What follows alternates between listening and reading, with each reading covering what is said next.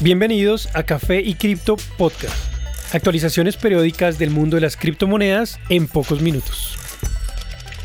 Buen día y bienvenidos a Café y Cripto Podcast. Soy Elizabeth y esta es la actualización para hoy martes 11 de octubre de 2022. En cuanto a precios.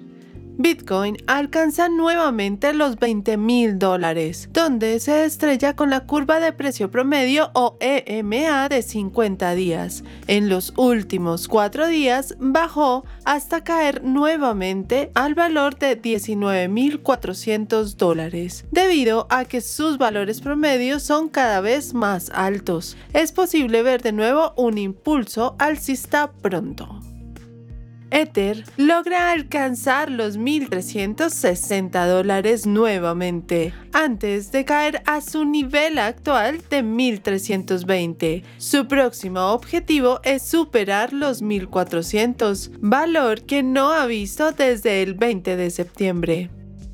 Tras alcanzar nuevamente los 300 dólares, BNB cae durante varios días continuos hasta llegar a su valor actual de 280. Después de fallar en soportarse en los EMA de 50 y 100 días, es posible ver una caída hasta los 260 próximamente. XRP repunta tras recientes buenas noticias. Sube de forma continua por 7 días, alcanzando el valor de 0.53, con una subida de 18% en total, acumulando el 63% de ganancia desde los valores observados hace un mes. En contraste, ADA llega a 0.44, antes de caer nuevamente a 0.42, acumulando un mes de caídas casi constantes. Esta ha sido su última línea de soporte por varios meses. Perderla lo llevaría a un nivel similar al que presentó a comienzos de 2021. Charles Hoskinson, fundador de Cardano, ha dicho que considera que XRP es una mercancía y no un valor, dejando clara su posición respecto al caso de la Comisión de Valores estadounidense contra Ripple, entidad creadora de XRP. Siempre he tenido la opinión que todos los protocolos Layer 1 no son valores. Los méritos de este caso deberían enfocarse en mostrar lo absurdo que es usar regulación de valores para algo que tiene millones de participantes independientes en más de 100 países y que no puede ser controlado por una fiduciaria o compañía central.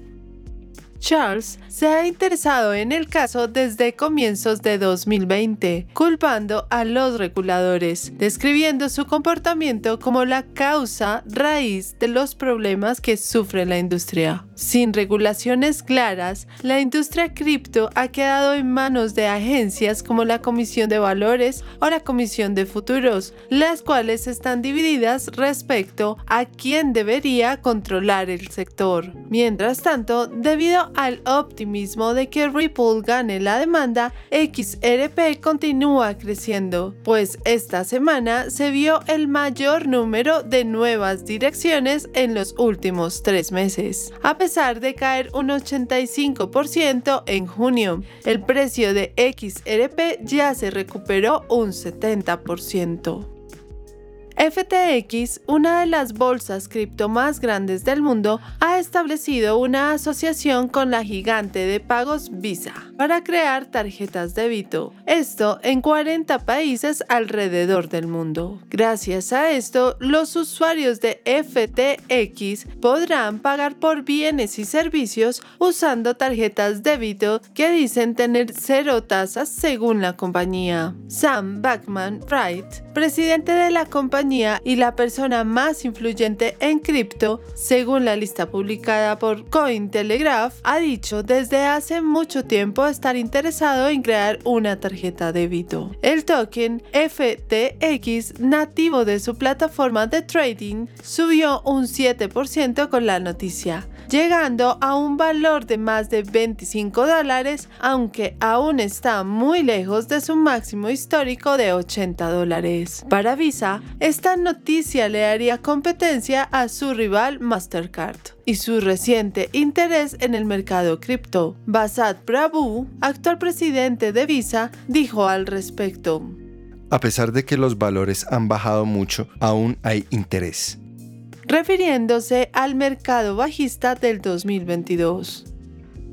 La acumulación de Bitcoin está viendo un crecimiento masivo tras llegar a niveles que no se observaban desde el 2015. Ki Jong-ju, presidente de la firma de criptoanalíticas CryptoQuant, mostró un gráfico donde se confirma este análisis. Según este, la cantidad de Bitcoin conservada por seis meses ahora contribuye a un 74%. La última vez que la comunidad vio estos valores fue en el 2015, cuando el precio de Bitcoin cayó hasta 220 dólares. Este tipo de aumento se ha observado dos veces desde aquel momento. Ambos precios coincidieron con el precio más bajo y el incremento fue hasta el 77% en el 2015. Esto ocurrió en el punto más bajo también. Adicionalmente, durante la caída de 2019, el porcentaje de contribución de Bitcoin conservado entre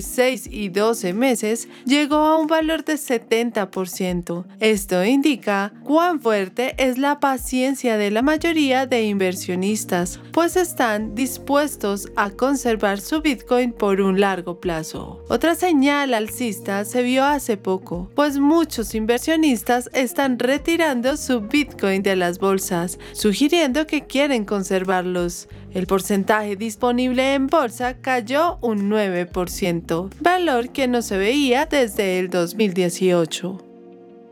Gracias por acompañarnos en este nuevo episodio de Café y Cripto Podcast. No olviden seguirnos en nuestras redes sociales, Instagram, TikTok y Twitter, donde nos encuentran como Café y Cripto.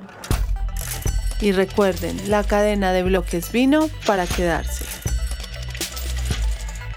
Café y Cripto es un podcast producido y editado en Bogotá, Colombia, con la participación de Miguel Santamaría en la investigación, Elizabeth Bernal en la voz y dirección de marketing, y Germán Méndez en la voz, producción y diseño sonoro. Idea original Miguel Santamaría. Los artículos y análisis mencionados en este podcast no constituyen una recomendación u oferta de inversión ni una promesa de resultados futuros. Haremos todo lo posible para garantizar la precisión de la información incluida en este podcast sin asumir ninguna responsabilidad por información faltante o incorrecta. Las operaciones con criptomonedas implican un elevado riesgo, incluyendo pérdida parcial o total del capital invertido y pueden no ser adecuadas para todos los inversores.